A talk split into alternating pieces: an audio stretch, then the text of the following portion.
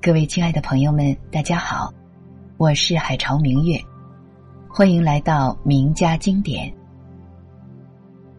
今天和各位分享爱默生的文章，保持纯真的天性，你永远是强者。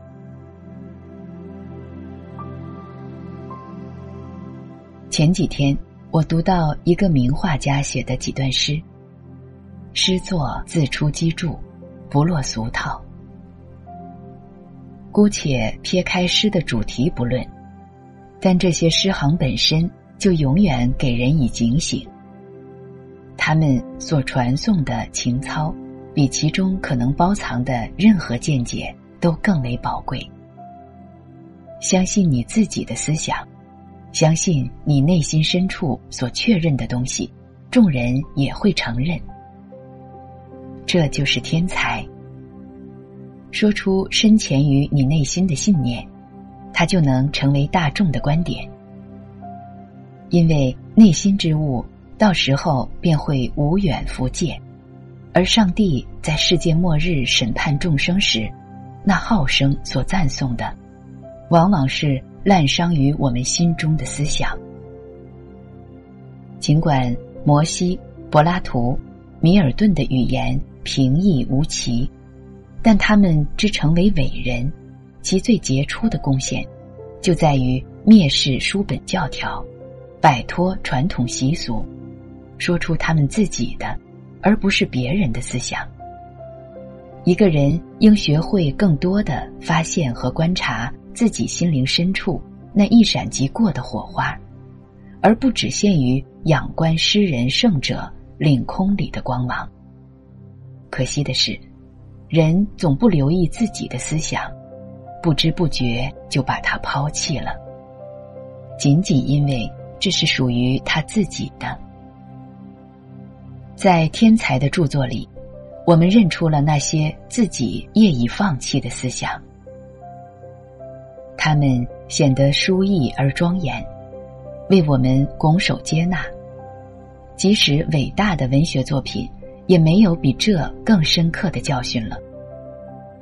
这些失而复得的思想警喻我们：即使在大众之声与我们相悖时，我们也急需遵从自己确认的真理，乐于不做妥协。否则，明天一个陌生人能说出他的拙见，而这恰是我们想过并一直感受到的真知，我们只得惭愧的。从别人手里接受自己的思想。随着学识渐增，人们必会悟出：嫉妒乃无知，模仿即自杀。无论身居祸福，均应自我主宰。虽然广袤的宇宙充满了幸福，但如果不是耕耘，果实也不会从天而降。蕴藏于人身上的潜力无穷无尽，但他能胜任什么事情，别人无法知晓。若不动手尝试，他对自己的这种能力就一直蒙昧不察。唯独某一张脸孔、某一个人物、某一件事情，能给他以深刻印象。这并非平白无故。这种记忆的雕塑术。也不无一种天设地造的和谐。视线落在头有光线的地方，正是为了证实某一具体光线的存在。我们只十有五分的表达了自己，并以自己所抱有的神圣思想为耻。在确信自己的思想是不偏不倚的真知灼见之后。才敢和盘托出。一个人尽心尽力的干活就会感到轻松愉快；否则就终日惶惶不安。这其实是一种得不到解脱的解脱。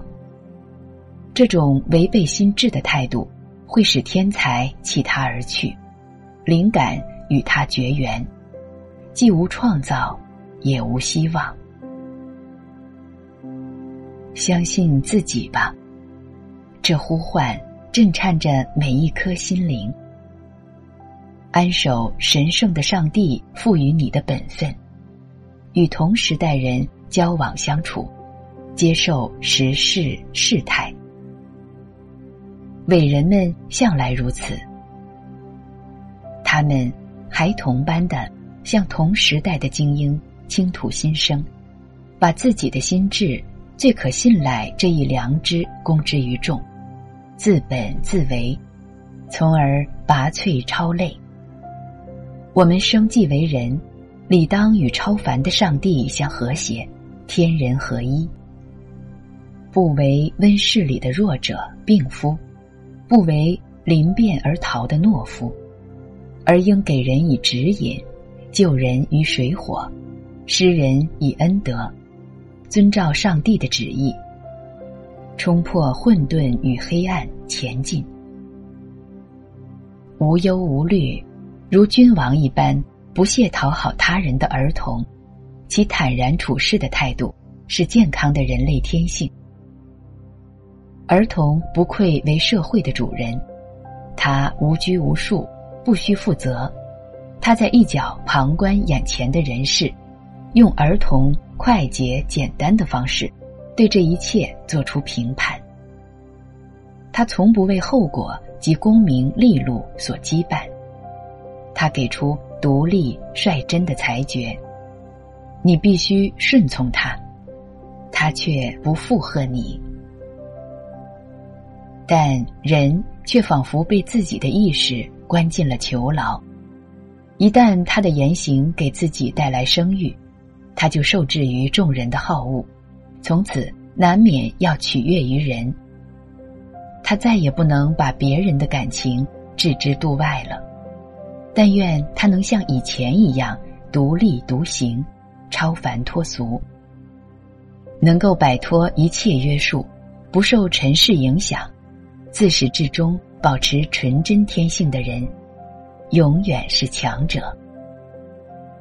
面对时事能直陈己见者，就如投标般犀利，令人闻其言而生畏惧。但这些只是我们在远离人群的时候听到的呼声。一旦踏入尘寰，这些声音便变得微而又微。乃至弱不可闻，整个社会都在策谋反对每一个有勇毅正气的社会成员。社会是一个股份公司，在那里，众成员为了使每个股东的面包得到较好的保障，同意牺牲使者的自由和文明。最受欢迎的美德是服从。自信则是他的眼中钉。他不爱真实与独创，但爱虚名与尘俗。谁要做个真汉子，就应该蔑视传统，打破常规；欲要千古流芳，就不必拘泥于善美的声名，而应该探求它的真髓。除了心中的一团正气，一切都终不免。归于平庸。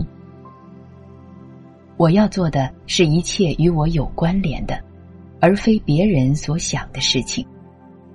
这是一条在现实生活与精神生活中都难能实现的原则。它是区分伟大与卑微的根本标准。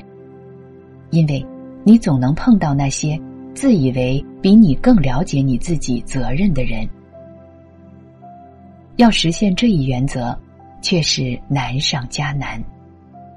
在芸芸众生之中，随波逐流是易事；于离群所居之际，自行其事也是易事。而伟大人物，则能身处尘寰而纵心自主。